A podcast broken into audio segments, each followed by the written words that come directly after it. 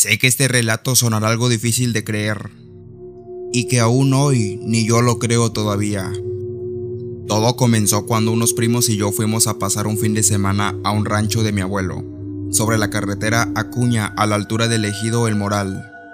Llegamos un viernes a las 6 de la tarde, y la idea era quedarnos hasta el domingo a las 8 de la noche.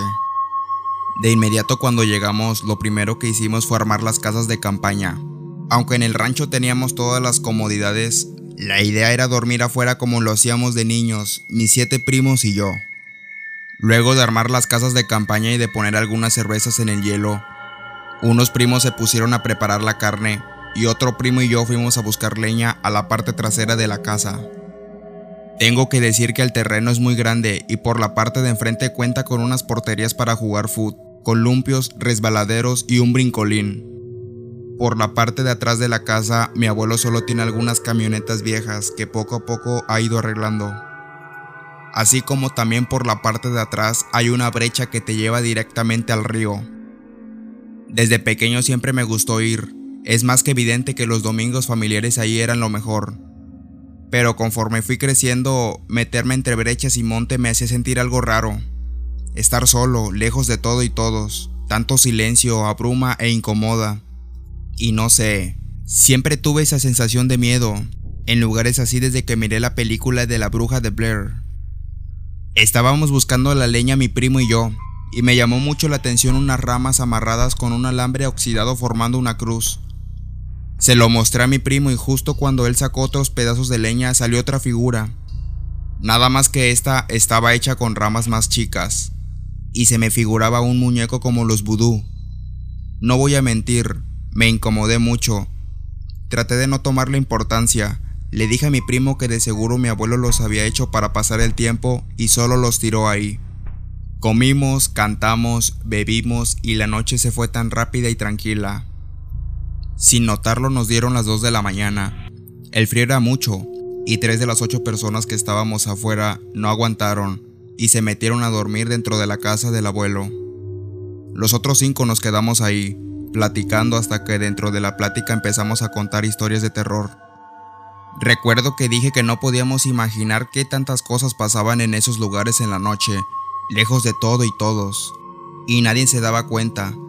Mi primo, el más mayor de los que estábamos ahí, contó que a él y a su papá una vez los asustaron a las orillas del río, una tarde mientras pescaban.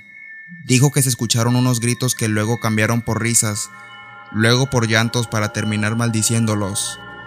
No sé por qué, pero aunque sea algo sin importancia, sentí miedo. Tomé mi cerveza y les dije que dormiría, porque el plan era madrugar e ir a pescar. Todos me siguieron y dormí solo con un primo y los otros tres se quedaron en otra casa de campaña.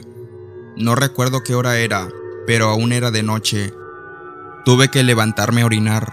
No me puse los lentes, solo salí, caminé hacia el carro en el que habíamos llegado y oriné a un lado.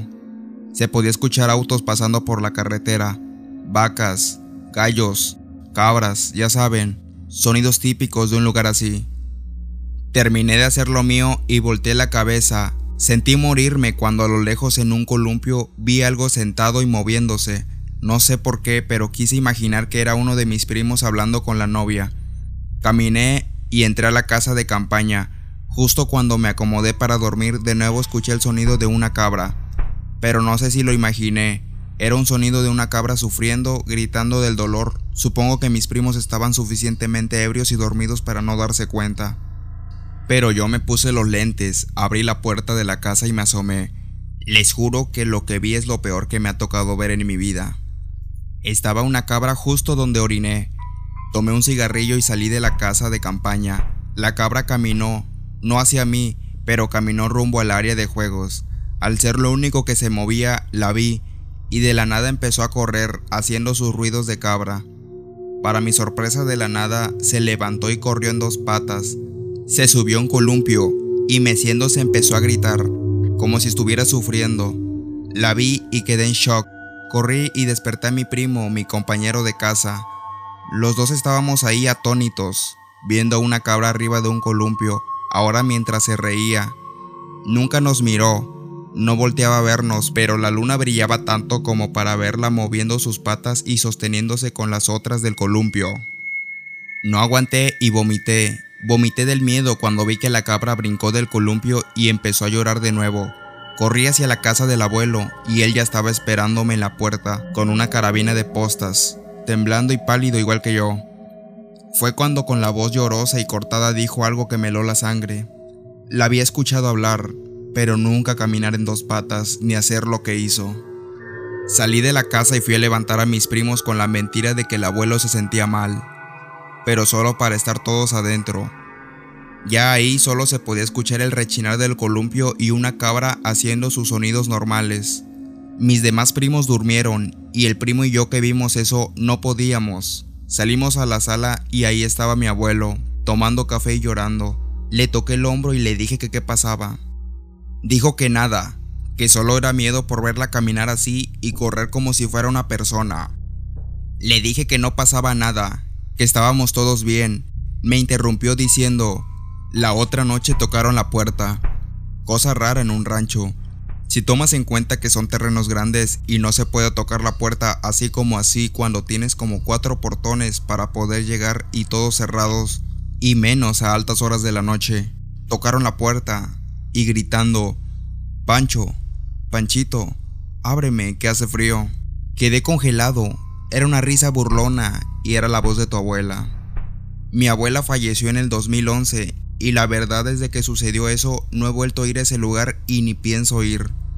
Solo de acordarme y ahora que lo digo, no me saco esa imagen de una cabra arriba de un columpio, sentada, jugando, llorando, riendo, gritando.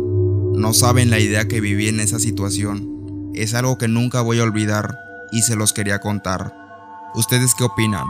Soy Iván Zavala y nos vemos en otro podcast.